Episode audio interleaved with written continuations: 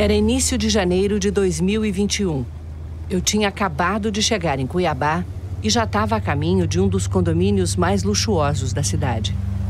Era domingo à tarde e quase não tinha trânsito. Esse aqui já deve ser o muro do, já é o muro do condomínio.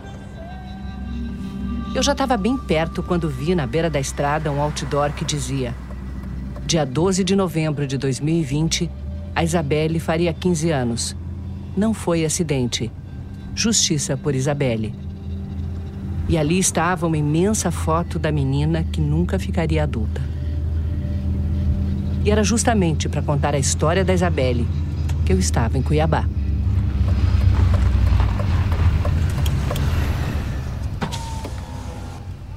Boa tarde. Ok. A entrada do condomínio tinha um portal com uma guarita grande no canteiro que separa as pistas de entrada e de saída. Eu parei na cancela.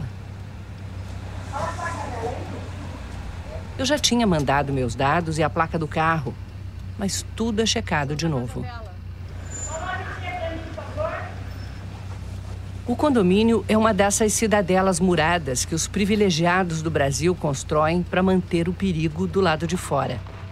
Mas dessa vez, o perigo estava dentro e ninguém percebeu até que fosse tarde demais. O que aconteceu neste condomínio de luxo se transformou num quebra-cabeças que desafiou a polícia. Uma casa cheia de armas, nove adultos e adolescentes versões e provas em conflito sobre como Isabelle acabou morta com um tiro no rosto. A morte da Isabelle, em julho de 2020, expôs de forma brutal as consequências de uma política cada vez mais frouxa de acesso às armas no Brasil. E chamou atenção para um grupo até então não muito conhecido, os CACs, os colecionadores, atiradores esportivos e caçadores, os CACs se multiplicaram rapidamente pelo país depois da posse do presidente Jair Bolsonaro. Ô, presidente, manda abraço pros CAC aqui, ó. Os CACs.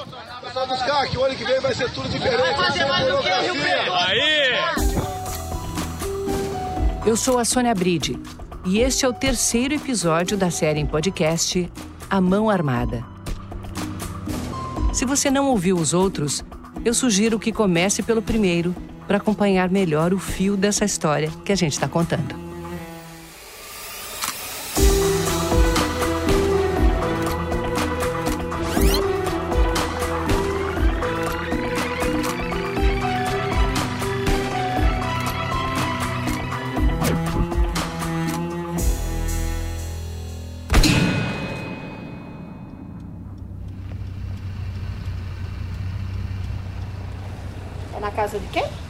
Patrícia Ramos.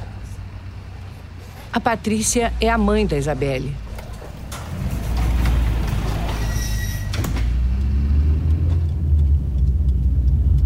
No condomínio bem arborizado, as casas luxuosas não têm muros, mas muitas têm câmeras de segurança.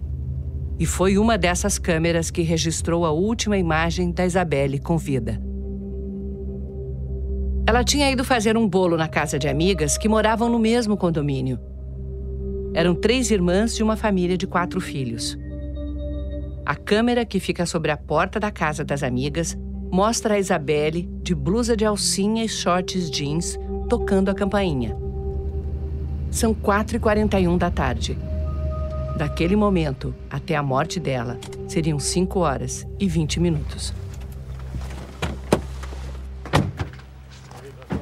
Tudo bem? Alain? Tudo bom, Alain? Alain, o tio da Isabelle, me recebeu na porta da casa da Patrícia. Na garagem, os carros estacionados têm um adesivo no vidro traseiro, igual ao outdoor que eu vi na rua. Tem muitos carros levando esse adesivo? Tem. Aqui no condomínio também tem vários. Com licença. Você tá bem? Estou, graças a Deus. Eu já conhecia a Patrícia por chamada de vídeo. Eu tinha feito uma entrevista com ela para o Fantástico na semana em que a filha foi morta. E agora eu me surpreendi de ver como ela é miudinha. Tem pouco mais de um metro e meio. Minha mãe tá aqui, ela fez um chazinho de hortelã com cravo. Ah. Como vai, senhora? Tudo bem? querida. Tudo bom. Deixa eu. A mesa estava posta com doces cuiabanos. E eu ia cutucar na mais amarga das dores. Como é que você tá, Patrícia? Ah, eu tô vivendo um dia de cada vez. Que ainda tô sofrendo muito com a morte da Isabelle. A Patrícia ainda toma calmantes para enfrentar os dias. A tristeza parece um véu sobre os olhos. É a segunda tragédia na vida dela em dois anos. O marido, um neurocirurgião muito conhecido em Cuiabá, morreu num acidente de moto em junho de 2018. É, depois da morte do Johnny, eu pensei, poxa, tem meus filhos, né? Vou ter que continuar por eles. E ela era o retrato do pai. E o gênio do pai também, ela era muito inteligente. Então, para mim, era reconfortante isso, né? Era uma menina, assim, que tinha um futuro todo pela frente. E, e, ter isso, assim, interrompido, eu, eu fico pensando nessa situação, eu daria minha vida um milhão de vezes. Eu, eu, eu, eu poderia ter passado por isso na condição dela ter ficado. Entendeu? É difícil. Enquanto a Patrícia fala, uma lágrima se forma, mas não cai. E aí, quando o Johnny morreu, eu acho que ela, ela quis mudar. Ela quis, de qualquer maneira, mudar. E é, eu acho que ela pensou assim: eu vou agora, eu vou. Vou chutar o pau da barraca, literalmente. Então ela começou a me dar problema na escola. Ela começou a tirar notas baixas. Ela começou a não fazer tarefa. Ela começou a discutir com os professores. Então, quase toda semana eu estava na escola por causa de um problema. Então, assim, foi um ano muito difícil. E aí ela conheceu as meninas. As meninas eram três irmãs que moravam no mesmo condomínio. A família grande parecia ter preenchido um espaço na vida da Isabelle. Então, é, a Isabelle, é, eu acho que assim, até um pouco de carência dela, ela começou a frequentar a casa deles porque a casa era cheia. Eles eram em quatro irmãos, né? E aí tinha o pai, tinha a mãe. Então essa amizade foi foi se fortalecendo. Mas nessa mesma época, outra cadeia de acontecimentos começava a se desenrolar. Em novembro de 2018, o pai das amigas começou a frequentar um clube de tiro em Cuiabá. Alguns meses depois, em maio de 2019, o presidente Jair Bolsonaro assinou um decreto que acabou sendo importante para essa história. Esse decreto passou a permitir que menores a partir de 14 anos praticassem tiro esportivo só com autorização dos pais, sem precisar de autorização judicial. Pela regra anterior, todos os menores de 18 anos precisavam de autorização judicial. Três meses depois, a melhor amiga de Isabelle, uma daquelas meninas da família grande, completou 14 anos. A Patrícia, mãe da Isabelle, lembra de logo depois ouvir a notícia de que as amigas da filha estavam praticando tiro. E aí, o ano passado, eu sei que as meninas começaram a praticar tiro. Então, as meninas faziam as aulas lá no clube de tiros e até uma vez elas chamaram a Belle para assistir. E aí eu deixei, sabe? Eu, a gente nunca teve armas, eu nunca frequentei clube de tiro, eu não sei como é que é, eu não sei mexer com armas, mas é, eu sei que ela era uma menina bem-vinda lá. E as meninas lá eram meninas normais, né? Elas não eram é, más pessoas, elas gostavam das mesmas coisas, de tomar tereré, de, sabe, assim. Eu fiquei tranquila. Em um vídeo que já foi apagado das redes sociais, a gente vê a menina de 14 anos atirando junto com a mãe. Boa. Em respeito ao Estatuto da Criança e do Adolescente, nós não vamos dar os nomes dos menores de idade envolvidos no caso, e nem dos pais deles. Mas para facilitar a compreensão dessa história, nós vamos chamar a menina de Clara. No vídeo, A Clara e a mãe estão de jeans, camiseta e cinturão tático, com coldre de um lado e pentes de recarga de pistola do outro. É começo de noite num clube de tiro. As duas empunham pistolas, seguram com as duas mãos, estão concentradas no alvo. Ah, espera!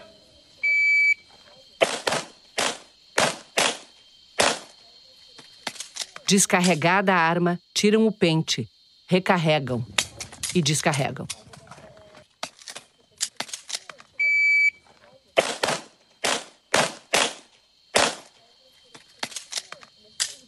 Ok, mostra a arma vazia. Percute coldre.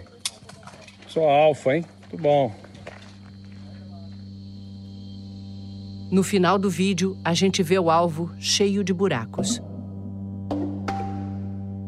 Naquele 12 de julho, quando a Isabelle foi visitar as amigas, o pai delas estava fazendo a manutenção das suas armas na mesa da sala de jantar. A cena faz a gente pensar que isso seria algo corriqueiro na rotina da família. A Isabelle frequentava a casa e eu sempre conversava com ela, filha, como que é o ambiente, né? O que vocês fazem lá? E ela nunca me disse assim: "Ah, mãe, as armas ficam ali deliberadamente ou a gente tem acesso". Não. Mas a Isabelle não era a única visita na casa naquele dia. Estavam lá também um vizinho, e o namorado da Clara, que nós vamos chamar de Gustavo. O Gustavo tinha chegado um pouco antes das três da tarde.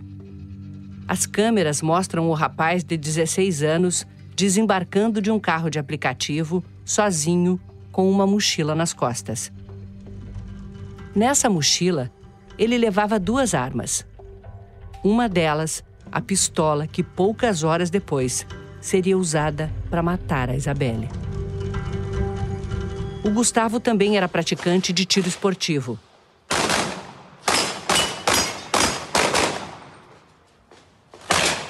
Em vídeos publicados nas redes sociais, ele aparece empunhando a pistola do crime, vencendo obstáculos e atirando em alvos diferentes. Na era Bolsonaro, os clubes de tiro proliferaram pelo Brasil. Só entre dezembro de 2019 e novembro de 2020, passaram de 151 para 1.345. E o número de CACs também explodiu. São 308 mil, um aumento de 84% em relação a julho de 2019. O tiro é um esporte olímpico e tem muita gente séria treinando e competindo no Brasil. A questão do esporte eu acho importantíssimo, porque esporte é saúde, né? Independente da modalidade. Eu acho que o meu esporte é tão importante como qualquer outro. Esse é o Felipe Wu, medalha de prata nas Olimpíadas de 2016, no Rio. Eu, quando frequento o clube de tiro, eu vejo sim uma procura maior, um interesse maior pelo esporte, tanto, como eu falo sempre, tanto pelo esporte olímpico, que eu acredito que pela minha conquista na Olimpíada de 2016 teve uma, um interesse um pouco maior, uma procura maior, como para o tiro é, recreativo e competições internas de clube e federações também. Mas o que atraiu tanta gente de repente para essa atividade foi só o gosto pelo tiro esportivo? Há mudanças na lei que podem ter contribuído para isso. Um decreto de junho de 2019 aumentou de 16 para 60 o número de armas que atiradores, mesmo os iniciantes, podem ter. O Felipe é a favor da nova regra, que retirou o escalonamento que aumentava o acesso do atirador a armas conforme ele evoluía no esporte. Não deveria existir esse escalonamento, até porque eu, eu, eu me lembro, na época, a burocracia era bem grande. Assim. Às vezes, uma pessoa que conseguia é, evoluir mais rápido, ela ficava limitada até conseguir comprovar isso. E, e, e acaba que isso atrapalhava o desenvolvimento dela no esporte. Dessas 60 armas a que cada atirador tem direito, 30 podem ser armas que eram de uso restrito. O atirador agora pode comprar armas de guerra, de AR-15 a AK-47, desde que na forma semiautomática. Existem competições para esse tipo de arma mas não é o esporte olímpico. O Felipe, por exemplo, atira com arma de chumbinho ou calibre 22. A arma mais potente usada no esporte olímpico é a espingarda calibre 12, no tiro ao prato. O Felipe diz que esses decretos tentam desburocratizar a compra das armas, que, segundo ele, continua muito demorada e difícil. Felipe, você compete a nível olímpico. Como é que é o seu treinamento? Quantos disparos você faz por semana, por exemplo, para treinar? Então, Sônia, é, geralmente em média de mil disparos por semana, depende do, do período de treinamento que eu estou, mas geralmente é, 200 disparos por dia, cinco dias por semana. Algumas semanas eu treino seis vezes, aí é um pouquinho mais. Isso dá, num ano, entre 50 e 60 mil tiros. As portarias do governo Bolsonaro permitem que um CAC compre até 180 mil munições por ano. Todo mundo precisa ter acesso a tanta munição? Então, o que eu acho é que todo mundo tem que ter o direito de comprar munição. Porque, por exemplo, é, o meu tiro olímpico, né, no caso, eu carrego, por exemplo, dependendo da arma, um tiro por vez, né? Mas existem modalidades do tiro olímpico que o atirador faz cinco, é, carrega cinco munições por vez no carregador, né? Então gastaria uma, uma quantidade maior também. Outra mudança importante feita nos decretos é o porte de armas para CACs. Ter porte é poder andar na rua com a arma carregada. E essa brecha, na verdade, já tinha começado a ser aberta no governo do ex-presidente Michel Temer, quando uma portaria passou a permitir que os atiradores esportivos levassem a arma municiada para os locais de treinamento ou competição. Mas agora a regra vale também para caçadores e colecionadores. A justificativa é que eles precisam andar armados para evitar que as suas armas sejam roubadas e um novo decreto do presidente Bolsonaro. Esse editado na sexta-feira de carnaval de 2021 diz explicitamente que os CACs podem andar armados, com arma municiada, alimentada e carregada em, entre aspas, qualquer itinerário entre o local em que a arma fica guardada e os locais de treinamento, instrução, competição, manutenção, exposição, caça ou abate, independentemente do horário. O que torna a fiscalização praticamente impossível. Como é que o policial vai conseguir entender que esse caminho que ele está fazendo, conseguir determinar que esse caminho que ele está fazendo de fato é entre sua casa, sua residência, seu local de treino? E se essa pessoa. E eu vou pegar outro exemplo, a gente está considerando que a pessoa está de carro, né? De veículo próprio. Nem todo mundo tem carro. Não é obrigado. Esse é o Felipe Angeli, é, do Sou da Paz. Vamos supor que ele vai de metrô e ônibus treinar. Aí o cara tá, ele tá armado no metrô uh, fazendo esse transporte porque ele está indo para o local de treino. Ou seja, é um tipo de regra que beneficia não a população, não a população, porque isso é um interesse específico, é um interesse privado. Ou seja, eles transformam um risco privado num risco público. Exato. Ele compartilha o risco que é dele com a sociedade, sem perguntar para mim e para os outros o que, que, eles acham. Não se trata aqui de generalizar, dizer que todo atirador esportivo uh, uh, está é, né, tá envolvido com algum tipo de ilegalidade ou irregularidade. Uh, existem, obviamente, atiradores esportivos sérios uh, que, que, que, treinam, que fazem uso da sua atividade de hobby ou do esporte de forma responsável, isso é óbvio. Mas, como em tudo na vida, aqueles também que são, né, que, que também estão ali para obter alguma vantagem a partir desse, desse estatuto. No dia da morte da Isabelle, o Gustavo teria levado as armas, porque pretendia vender uma delas para o pai da Clara. Para preservar a identidade dos menores, protegidos pelo Estatuto da Criança e do Adolescente, nós pedimos para que outra pessoa lesse um trecho do depoimento do pai da Clara. Ele descreveu assim a chegada do adolescente. Ele chegou e me mostrou uma arma que ele tinha sido campeão duas vezes. Era uma arma preparada já para tiro esportivo ele me entregou ela aberta, sem o carregador e aberta. Eu observei, fiz os procedimentos, olhei por um breve momento e entreguei para ele. Naquele momento, você lembra, o pai já tinha outras armas sobre a mesa da sala. Esse descuido com as armas foi destacado na entrevista coletiva em que o delegado Wagner Bassi apresentou as conclusões do inquérito. Aqui nos chama atenção que as armas estavam todo o tempo na mesa da sala. E tendo visitas na casa, né? Tendo visitas, não eram só os filhos, tinham visitas na casa também. Cabe destacar, inclusive, que mais um detalhe: na casa não havia cofre para guardar o armamento, né?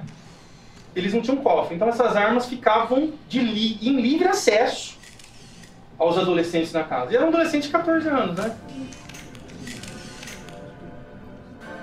No primeiro decreto sobre armas assinado pelo presidente Jair Bolsonaro em janeiro de 2019, era exigido que em casas, abre aspas, habitadas por crianças, adolescentes ou pessoas com deficiência mental, fecha aspas, o cidadão apresentasse uma declaração de que a sua residência possuía cofre ou um local seguro com tranca para armazenamento.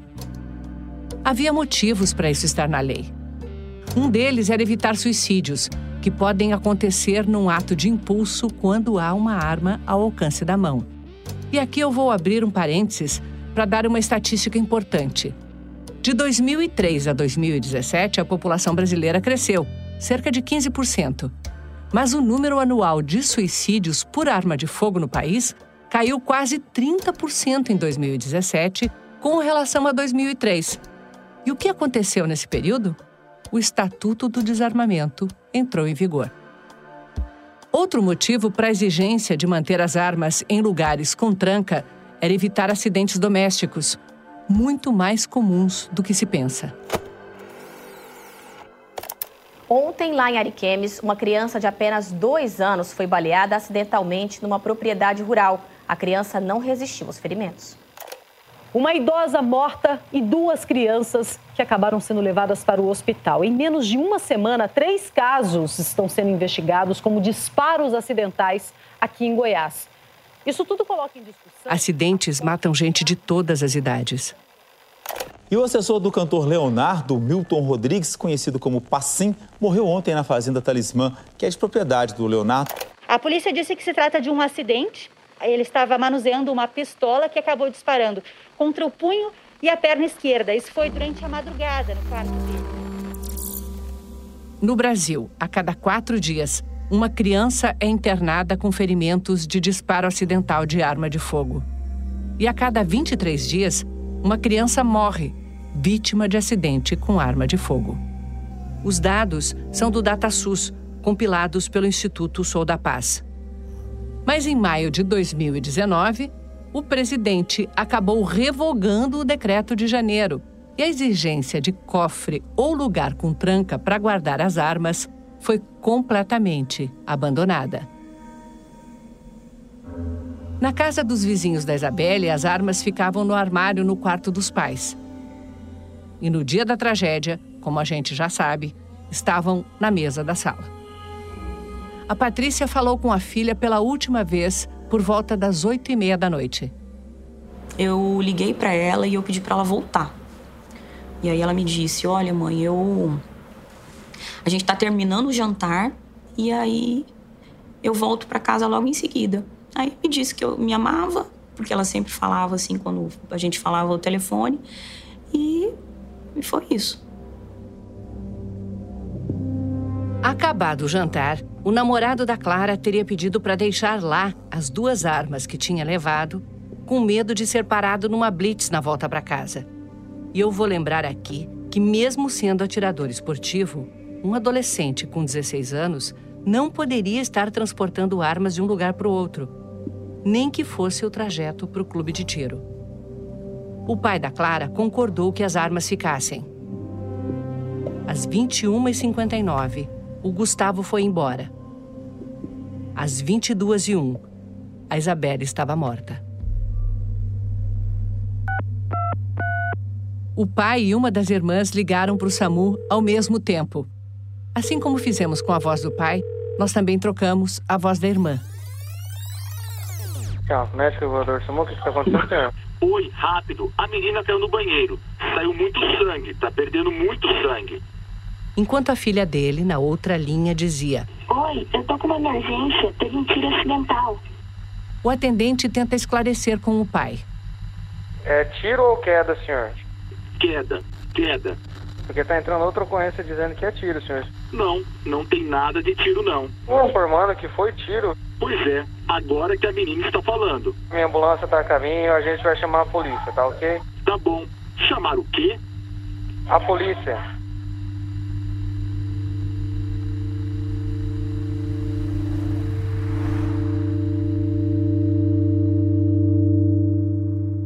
mãe das meninas foi buscar a Patrícia, mãe da Isabelle, em casa. Ela chegou em casa, ela e a filha mais velha. Elas bateram a campainha e aí ela, muito assustada, me disse: Olha, aconteceu uma coisa com a Bel, aconteceu um acidente. E eu, puxa, eu não pensei que minha filha estivesse morta. Falei, a Patrícia conta que saiu de casa do jeito que estava, descalça, sem chave, sem celular. Eu, eu saí correndo do carro, me lembro, que eu subi correndo pelo, pelas escadas e eles me falaram: ela tá no banheiro. E aí eu perguntava, mas o que, que aconteceu? No caminho, o que, que foi? O que, que foi? Eu cheguei no banheiro, minha filha estava estirada no chão, numa poça de sangue, com a cabeça embaixo. E eles me falaram, foi um acidente. E eu queria saber todo o tempo o que, que tinha acontecido, mas ninguém quis me dizer. O pai das amigas estava lá, fazendo massagem cardíaca na Isabelle. E aí foi aí que eu perguntei para ele, eu entrei, eu falei, você pegou o pulso dela? Ele falou, não, pega você. E aí foi que eu abaixei, eu não, não peguei o pulso, eu peguei a cabecinha. E quando eu peguei a cabecinha dela, tinha um coágulo na cabeça. E aí eu sabia que aquilo ali, algo tinha perfurado o crânio dela. Minha filha já estava sem, sem vida. E aí eu saí dali correndo. Eu saí correndo porque a única coisa que eu pensei é que eu precisava do meu telefone, porque eu precisava ligar para minha família. A Patrícia foi para casa dela e ligou para o Alain, o cunhado, que chegou rápido. Nesse meio tempo também chegou o SAMU, e os enfermeiros testemunharam o pai dos adolescentes mexendo na cena do crime, mandando guardar o material que ele tinha usado na manutenção das armas, que continuava em cima da mesa da sala. E quando a Patrícia voltou com o Alain, ela percebeu que o dono da casa também tinha pedido ajuda para os seus amigos policiais. Naquele dia aconteceram coisas assim que realmente foi, foi muito bom é, que a minha família pôde estar ali, porque a gente viu uma sequência de coisas erradas acontecendo. Ali na cena do crime, no dia que eu cheguei, tinha um policial amigo do. Um policial amigo do dono da casa, estava lá. Inclusive, ele me entregou os pertences da minha filha. Foi ele que entregou os pertences e ele não trabalhava no homicídios. E nesse momento. Além do policial civil que entregou os pertences para Patrícia, tinha mais um. Nenhum deles estava de serviço, mas os dois entraram na cena do crime. Eles disseram em depoimento que foram até lá em solidariedade ao amigo. Outro policial que foi lá, de farda e viatura de serviço, apesar de estar fora da área de trabalho dele, foi o sargento da Polícia Militar Fernando Rafael, que é também o presidente da Federação de Tiro de Mato Grosso. Mas o mais interessante ainda, nessa sequência de coisas, né, é, ilógicas, eu penso, foi quando o delegado chegou e nós nos reunimos com ele. É, primeiro ele teve um momento a sós, né, com a família, de portas fechadas, sim.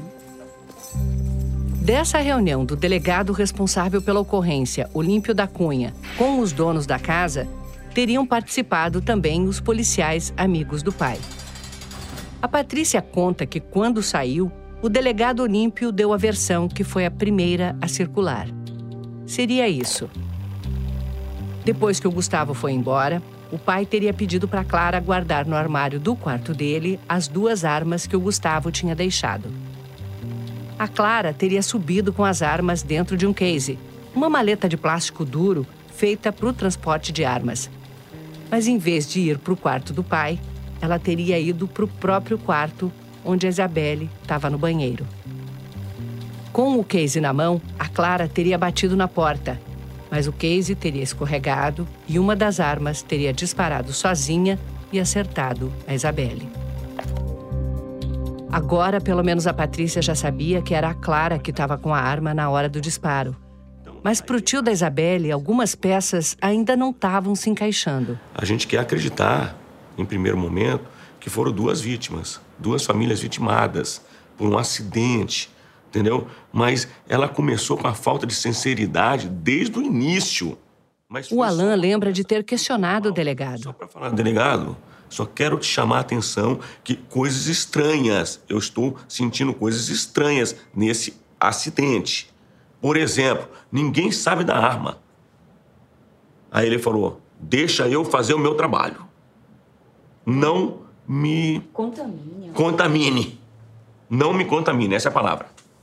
Entendeu? Então, daí em diante. O fato é que naquela noite, o delegado Olímpio levou o pai preso em flagrante por posse ilegal de armas. Aquelas duas que o Gustavo deixou na casa. Mas ele foi liberado na mesma noite, pagando uma fiança de mil reais. Esse valor foi contestado pelo advogado da família da Isabelle, porque seria incompatível com o nível de vida do acusado. Aí, a fiança subiu para 219 mil reais. Caiu de novo para 10 mil reais e acabou ficando em 52 mil. O delegado deveria ter levado também a Clara em flagrante para ser apresentada ao Ministério Público. Mas ele disse à Patrícia que ela estava muito traumatizada.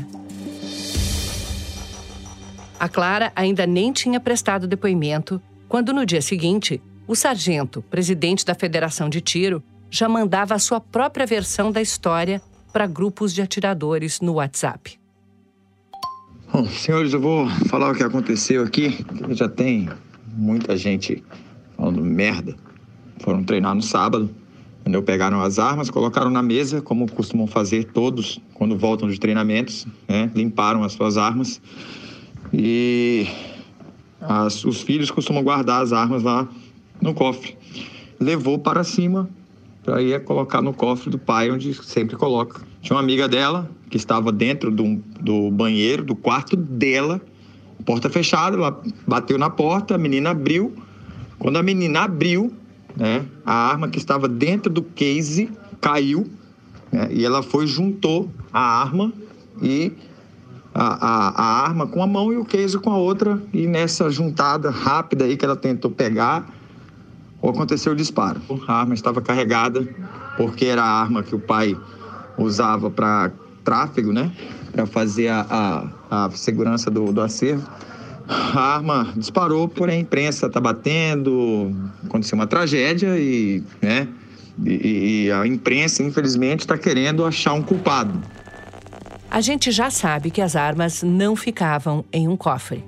A gente sabe também que a arma não era do dono da casa e que adolescentes manusearem armas fora do local de prática é ilegal. Mas o áudio do sargento para os colegas caques faz parecer que tudo isso é corriqueiro. O fato é que a Clara só foi à delegacia dois dias depois da morte da Isabelle. O depoimento foi gravado. Nós vemos a adolescente sem máscara, sentada ao lado da mãe e respondendo às perguntas do delegado. Como fizemos com o pai e a irmã dela, nós trocamos a voz da Clara. É, por que, que você começou a fazer tiro? Meu pai começou a fazer e ele perguntou pra gente se a gente queria fazer. E a gente, todo mundo da família, resolveu fazer. Você participou de alguma competição? Sim. Quantas competições? Duas, se não me engano. Nessas, nessas competições você sagrou é, vitoriosa em alguma delas? Uma, que estava competindo eu e minha irmã, só. Onde as armas de fogo ficam guardadas lá na sua casa? No quarto dos meus pais, no closet. Fica em algum cofre? Não, ficam dentro do armário. O delegado então perguntou sobre o Gustavo. Na hora que ele chegou lá, ele mostrou as armas? Mostrou. Ele mostrou para quem? Para mim primeiro. Você constatou então que ela não estava carregada? Não estava. Aqui nós precisamos explicar a diferença entre uma arma estar alimentada ou carregada. Uma arma está alimentada se o carregador, já com munição dentro, estiver inserido na arma. E carregada se já tiver sido feita uma manobra para inserir uma munição na câmara. E esse detalhe vai fazer muita diferença nessa história. No depoimento, a Clara contou que o pai pediu para ela subir com as armas para guardar. E ela decidiu passar antes no próprio quarto e procurar a Isabelle, que estava no banheiro, com a porta fechada. Ela disse: Quando eu fui bater, bater na, na, porta. Fui bater na porta da onde? Do banheiro. O banheiro fica dentro do closet?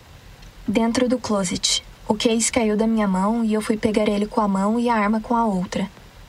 Aí eu subi eles, e aí quando eu tava colocando a arma, a arma disparou. Foi aí que o delegado entregou a ela um case com duas pistolas dentro. Você pode me demonstrar como é que aconteceu? Só salientando que as armas estão descarregadas, tá? A Clara pega o case com a mão, abre e diz: Aí caiu no chão e abriu, caiu aberto assim. Aí ela troca as armas de lado e fala: Só que estava ao contrário, caiu assim. Mas volta atrás e rearranja de novo a posição das pistolas. Finalmente, a Clara levanta o case aberto, com uma arma apoiada nele, como se fosse uma bandeja, com a mão esquerda. E na mão direita tem a outra arma. Você percebeu se seu dedo estava no gatilho? Não. Mas ele poderia ter estado no gatilho? Sim. Na noite do crime, a polícia também não ouviu os vizinhos e perdeu uma informação fundamental. Foi a Patrícia que descobriu, porque a vizinha da casa da frente da Clara contou para ela. A gente foi fazer uma homenagem ali na frente da casa. Ela me disse: Ah, as meninas vieram aqui e eu guardei a roupa. A Clara e a irmã trocaram de roupa e deixaram a roupa suja na vizinha. As da Clara estavam respingadas com o sangue da Isabelle. Foi a Patrícia que avisou a polícia, que depois foi lá para recolher. Naquele domingo que eu fui a Cuiabá, eu caminhei com a Patrícia, a mãe dela e o cunhado Alain pelas ruas do condomínio. Sônia, essa é a casa em que as meninas vieram trocar de roupa. Eu perguntei para ela se não é difícil continuar num lugar tão cheio de lembranças. A Patrícia respondeu, relembrando o carinho que recebeu dos vizinhos depois do crime. Por vários dias eu abri a porta de casa, tinha flores, tinha comida, tinha prato de torta, tinha bolo. Todo dia tinha alguma coisa em casa. Então, mais adiante nós encontramos outro vizinho. Os carros na garagem dele têm o adesivo com a foto da Isabelle. As meninas estão por aí? Estão. É? O pai chama e a filha Camila vem nos encontrar. Ela veste uma camiseta com o retrato da Isabelle.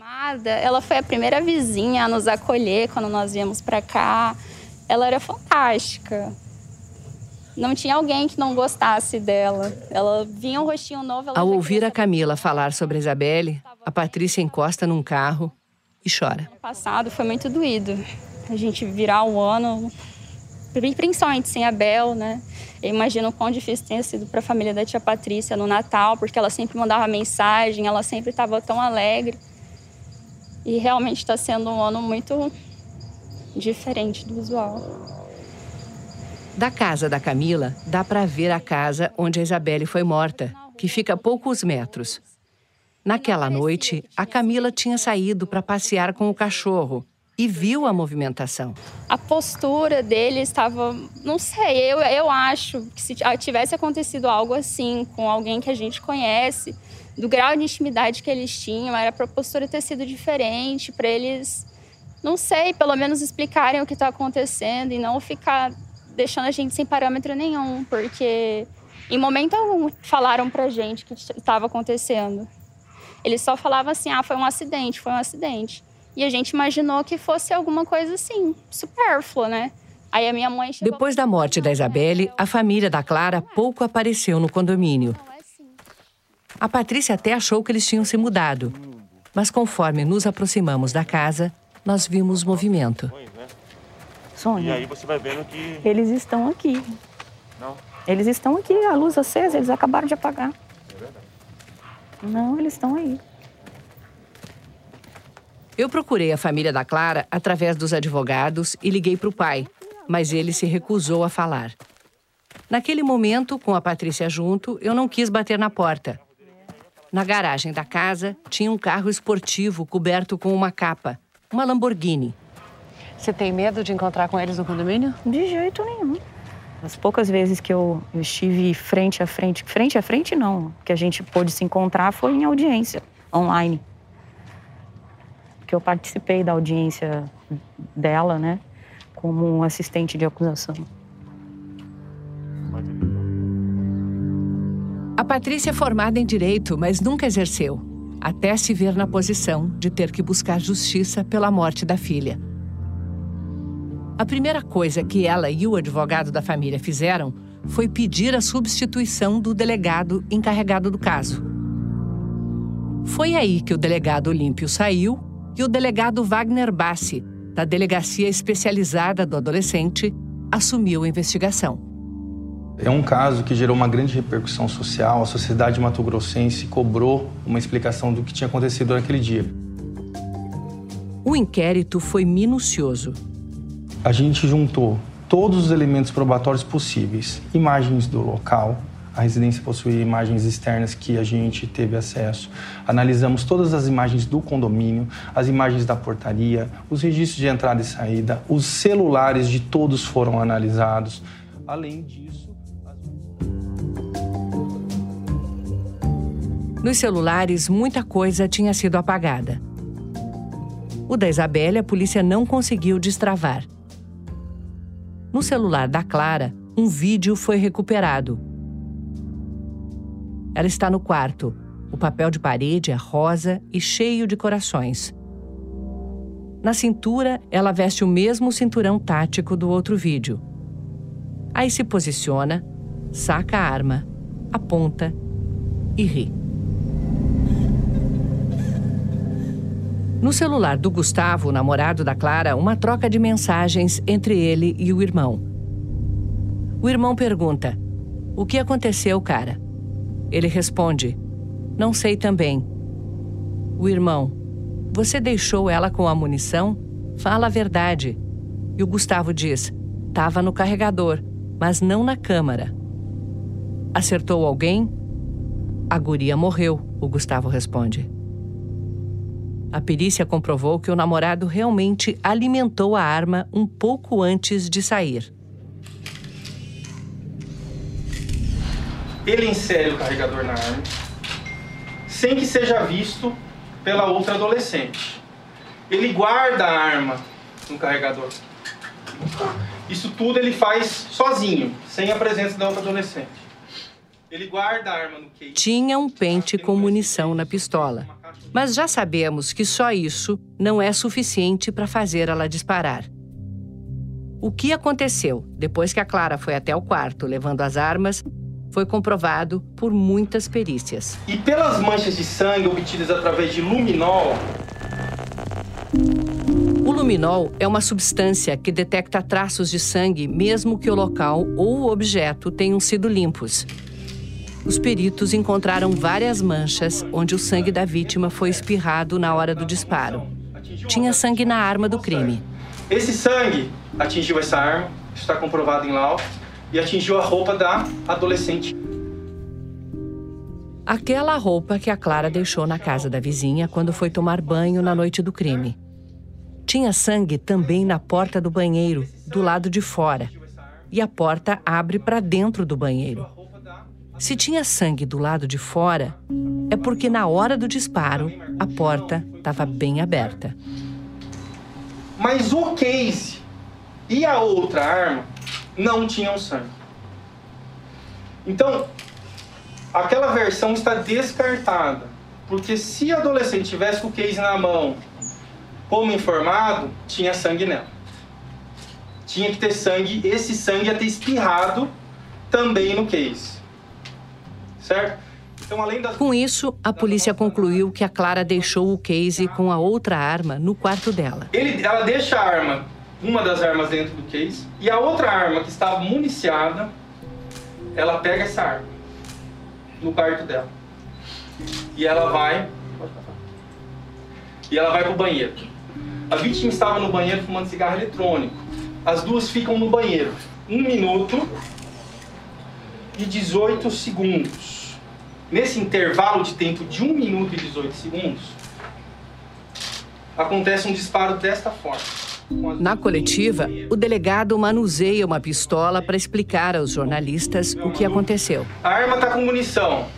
Ela está alimentada. A gente fala alimentar é com a munição aqui. Tá? Para ela disparar, ela precisa de um movimento que a gente dá um golpe no ferrolho e aí entra uma munição aqui na câmara. Essa arma não estava com a munição na câmara. Certo? Como a gente já viu, para que a arma esteja pronta para disparar, não basta o carregador municiado ter sido inserido no cabo da pistola. É preciso pegar a arma e puxar o ferrolho, Um dispositivo que se move para frente e para trás ao longo do cano e permite que a munição entre na câmara. E como disse o delegado, quando a Clara pegou a arma para guardar, ela estava alimentada, mas não tinha munição na câmara. A polícia concluiu, portanto, que ela deu o golpe no ferrolho, carregando a arma e depois puxou o gatilho. O que a afirmação que nós fizemos é essa que está aqui. A arma foi direcionada, o gatilho foi acionado em direção ao rosto da vítima. Acionou o gatilho em direção ao rosto da vítima. Mas a que distância? Quando uma arma é disparada, um pouco da pólvora sai com o projétil. Se o disparo é a curta distância, essa pólvora fica impregnada na pele da vítima. Foi uma tatuagem do disparo no rosto da vítima, que através desse diâmetro eles fazem testes com a arma e vão verificando esse distanciamento, certo? E aí chegou-se a distância de 20 a 30 centímetros. Passa para mim, por favor. Resumindo, a polícia concluiu que a Clara estava em pé, a no máximo 30 centímetros da Isabelle, segurando a arma numa altura de 1,44m. Ela deu um golpe no ferrolho para inserir a munição na câmara e estava apontando para o rosto da Isabelle quando puxou o gatilho. Que ela sabe muito bem ver se uma arma está municiada ou não, tá? Isso nos levou a afirmar que ela, no mínimo, assumiu o risco de matar e que isso pode caracterizar homicídio doloso. O ato infracional análogo ao homicídio doloso. Beleza, pessoal? Só a pergunta do A possibilidade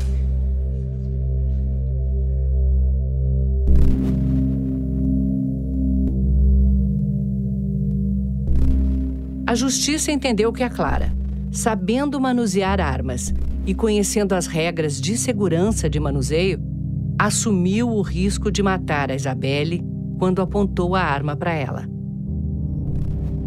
A motivação do crime nunca foi esclarecida. No depoimento, a Clara disse que ela e a Isabelle estavam sempre juntas e se davam bem, como se fossem irmãs. Em janeiro de 2021, a Justiça determinou que a Clara cumpra até três anos de internação por ato infracional análogo a homicídio doloso. No mesmo dia, ela foi levada pelos pais para o Centro de Atendimento Socioeducativo. A família dela recorreu até o Supremo, mas o ministro Edson Fachin, que recebeu o pedido de habeas corpus, determinou que ela continuasse recolhida. Olha, no momento que eu soube dessa sentença, eu, eu confesso que eu suspirei assim, eu dei um suspiro profundo, mas carregado de angústia, de sofrimento, de muito pranto. E são esses sentimentos que têm ancorado a minha vida e a vida do Pedro, né? A primeira coisa que a Patrícia fez foi dar ao filho Pedro, de 11 anos, a notícia de que a assassina da única irmã dele tinha sido condenada. É, eu não tenho motivo nenhum para comemorar isso, porque minha filha não está aqui hoje, né? É, mas eu tô aliviada. Agora a Patrícia aguarda o julgamento dos pais da Clara. É, nós é, pudemos entender claramente que ela não atirou sozinha, né? Que teve a participação é, da família, que agiu com muita negligência, sem dúvida. O crime não, não foi só o momento do ato, do tiro em si, o crime aconteceu muito antes, quando o garoto, também menor, circulou pela cidade aí, armado, com munições. O pai e a mãe da Clara estão respondendo por quatro crimes: homicídio culposo, entrega de arma de fogo à pessoa menor, fraude processual e corrupção de menores. O pai responde também por posse ilegal de arma de fogo. Em nota, a defesa da família disse que, abre aspas, segue convicta de que será reconhecido que a tragédia decorreu de um disparo involuntário de arma de fogo e que não fosse o fato da arma de fogo ter sido levada até o local e lá deixada de forma negligente, o trágico acidente jamais teria ocorrido. Fecha aspas. O Gustavo, namorado da Clara, também menor, recebeu uma sentença por ato infracional análogo ao porte ilegal de armas. Ele terá de prestar serviços comunitários e está em liberdade assistida por um ano, o que significa que não pode sair de casa entre sete da noite e seis da manhã, nem nos fins de semana. Além disso, não pode ter contato com armas de fogo até ser maior de idade. O pai dele assinou um acordo e pagou 40 mil reais para não ser processado por negligência. A defesa da família de Gustavo diz que ele colaborou irrestritamente com as autoridades e já está cumprindo as determinações da sentença, e que depois do acordo com o Ministério Público, a punibilidade do pai já foi extinguida.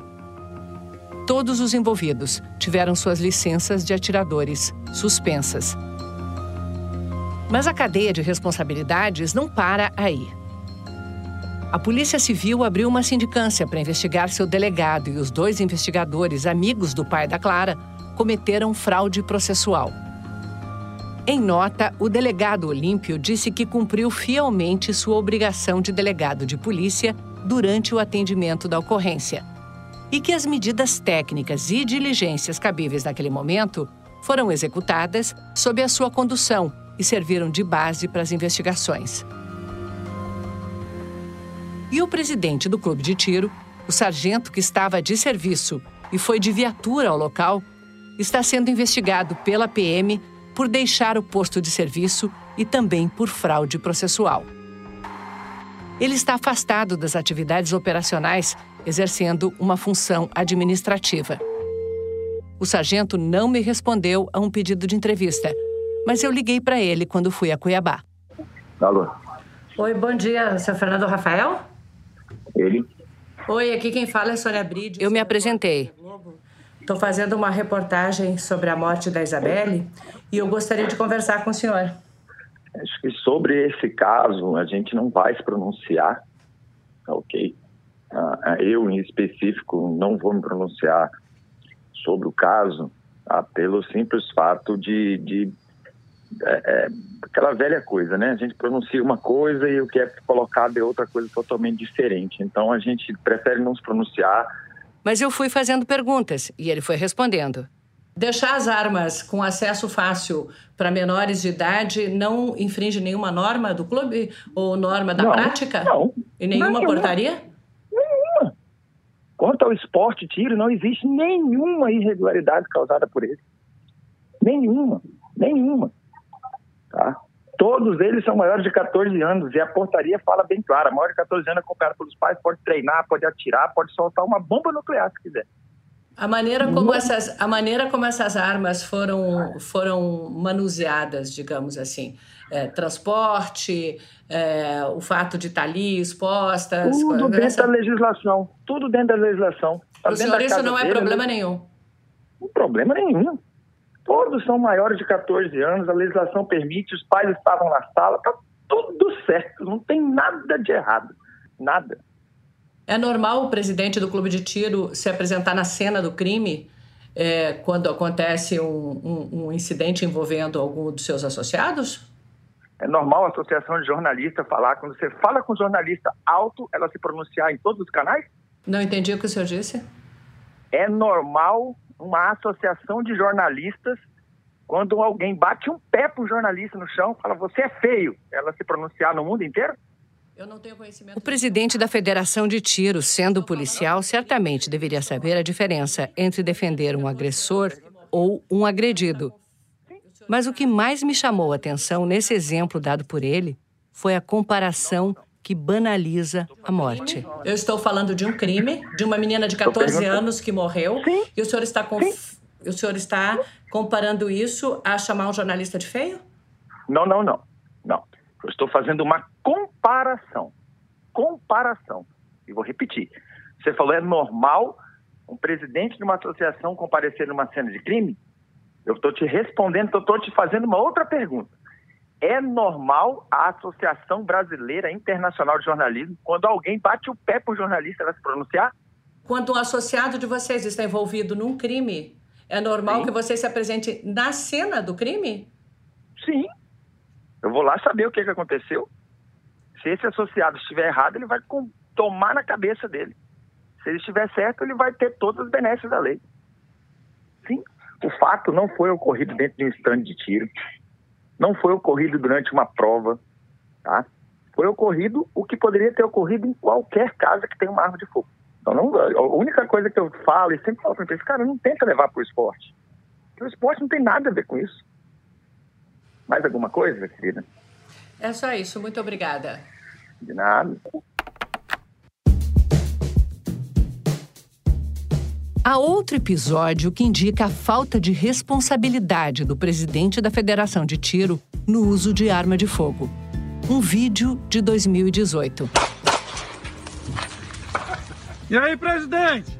Esse vídeo, gravado num estande de tiro, mostra dois homens posicionados, um de cada lado de um alvo. Desses alvos que tem um desenho de dorso humano, e o sargento dispara 10 tiros de pistola no alvo entre os dois homens. A Corregedoria de Polícia de Mato Grosso instaurou uma sindicância. Em nota, disse que havia pessoas posicionadas ao lado dos alvos durante a execução de tiros reais, o que contraria normas básicas de segurança em estandes de tiro e o uso de armas de fogo no geral. Essa investigação foi concluída, mas a PM ainda não decidiu se ele será punido ou não. O sargento, o delegado e os dois policiais civis também estão sendo investigados pelo Ministério Público por prevaricação, quando um funcionário público dificulta ou impede o trabalho da administração pública para satisfazer interesse ou sentimento pessoal. Mas para a família da Isabelle, ainda há mais um responsável pela morte a ser processado: o Estado brasileiro. O advogado Hélio Nishiyama prepara uma ação indenizatória contra o Estado. Para ele, a morte de Isabelle é consequência direta das ações do presidente da República. Isso por causa daquele decreto que retirou a necessidade de autorização judicial para que adolescentes a partir de 14 anos pratiquem tiro. A República Federativa do Brasil, ela se mostrou omissa na proteção da juventude brasileira. É, o contexto, o pano de fundo jurídico da morte da Isabelle foi a prática esportiva de disparo de arma de fogo, prática de tiro por menores. Então, quando se fala é, que não havia nada de errado com os hábitos daquela família, essa premissa ela adota como referência legal um ato presidencial que permitiu que esses adolescentes tivessem prematuramente acesso à arma de fogo. Nós pedimos entrevista ao presidente Bolsonaro e não obtivemos resposta. No dia 12 de abril, a ministra Rosa Weber concedeu liminar suspendendo em parte os decretos do Carnaval.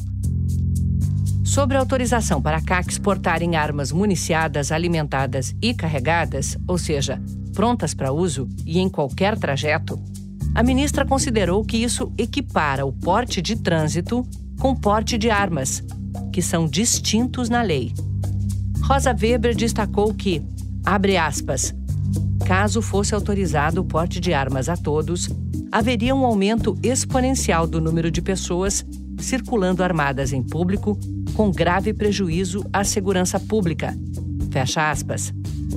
Esse artigo foi suspenso assim como ela suspendeu também o que trata do tiro esportivo por crianças e adolescentes sem autorização judicial.